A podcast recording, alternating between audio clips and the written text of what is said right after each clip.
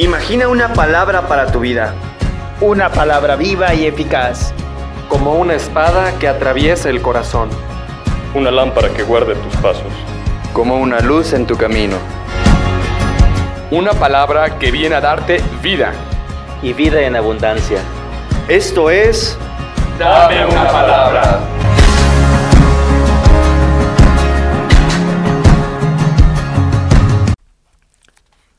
Del Evangelio según San Lucas. En aquel tiempo se acercaban a Jesús los publicanos y los pecadores para escucharlo, por lo cual los fariseos y los escribas murmuraban entre sí. Este recibe a los pecadores y come con ellos. Jesús les dijo entonces esta parábola. Un hombre tenía dos hijos, y el menor de ellos le dijo a su padre, Padre, dame la parte de herencia que me, que me corresponde. Y él le repartió los bienes. No muchos días después el hijo menor, juntando todo lo suyo, se fue a un país lejano, y allá derrochó su fortuna, viviendo de una manera disoluta. Después de malgastarlo todo, sobrevino en aquella región una gran hambre y él empezó a pasar necesidad. Entonces fue a pedirle trabajo a un habitante de aquel país, el cual lo mandó a sus campos a cuidar cerdos. Tenía ganas de haberse con las bellotas que comían los cerdos, pero no lo dejaban que se las comiera. Se puso entonces a reflexionar y se dijo, ¿Cuántos trabajadores en casa de mi padre tienen pan de sobra y yo, aquí, me estoy muriendo de hambre? Me levantaré, volveré a mi padre y le diré, Padre, he pecado contra el cielo y contra ti. Ya no merezco llamarme hijo tuyo. Recíbeme como a uno de tus trabajadores. Enseguida se puso en camino hacia la casa de su padre. Estaba todavía lejos cuando su padre lo vio y se enterneció profundamente. Corrió hacia él y echándole los brazos al cuello lo cubrió de besos. El muchacho le dijo, Padre, he pecado contra el cielo y contra ti, ya no merezco llamarme hijo tuyo.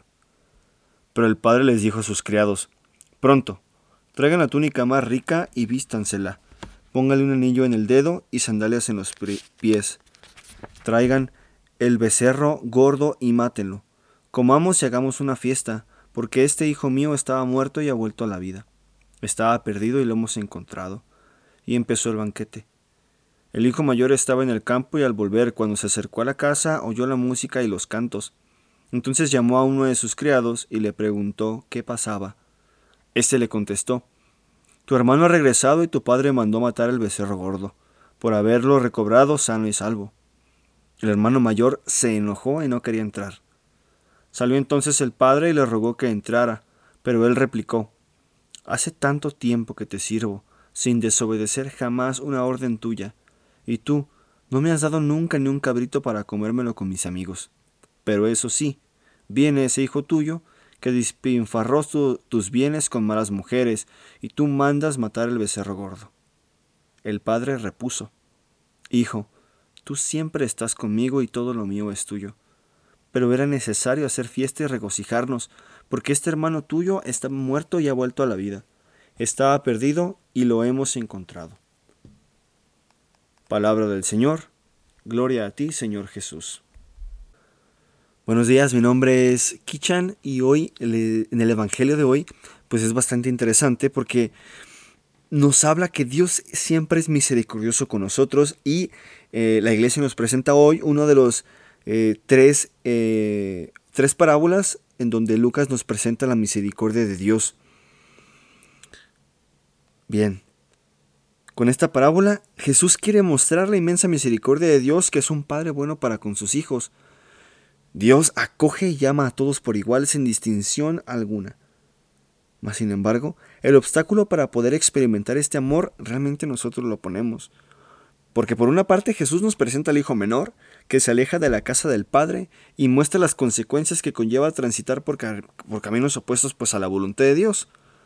Ahora nosotros podemos hacernos esta pregunta. ¿Quién nos ha alejado alguna vez del camino de Dios? Bien sabemos que cuando nos alejamos de Dios solo encontraremos desengaño, miseria y soledad. Pero lo bueno es hacer como hizo este hijo, que en un momento dado entró dentro de sí, se cansó de toda la miseria y se dio cuenta de que se había equivocado. Es bueno pararse de vez en cuando, entrar en nuestro interior, examinar nuestros actos por completo, nuestro comportamiento y ver si realmente estamos viviendo como Dios quiere.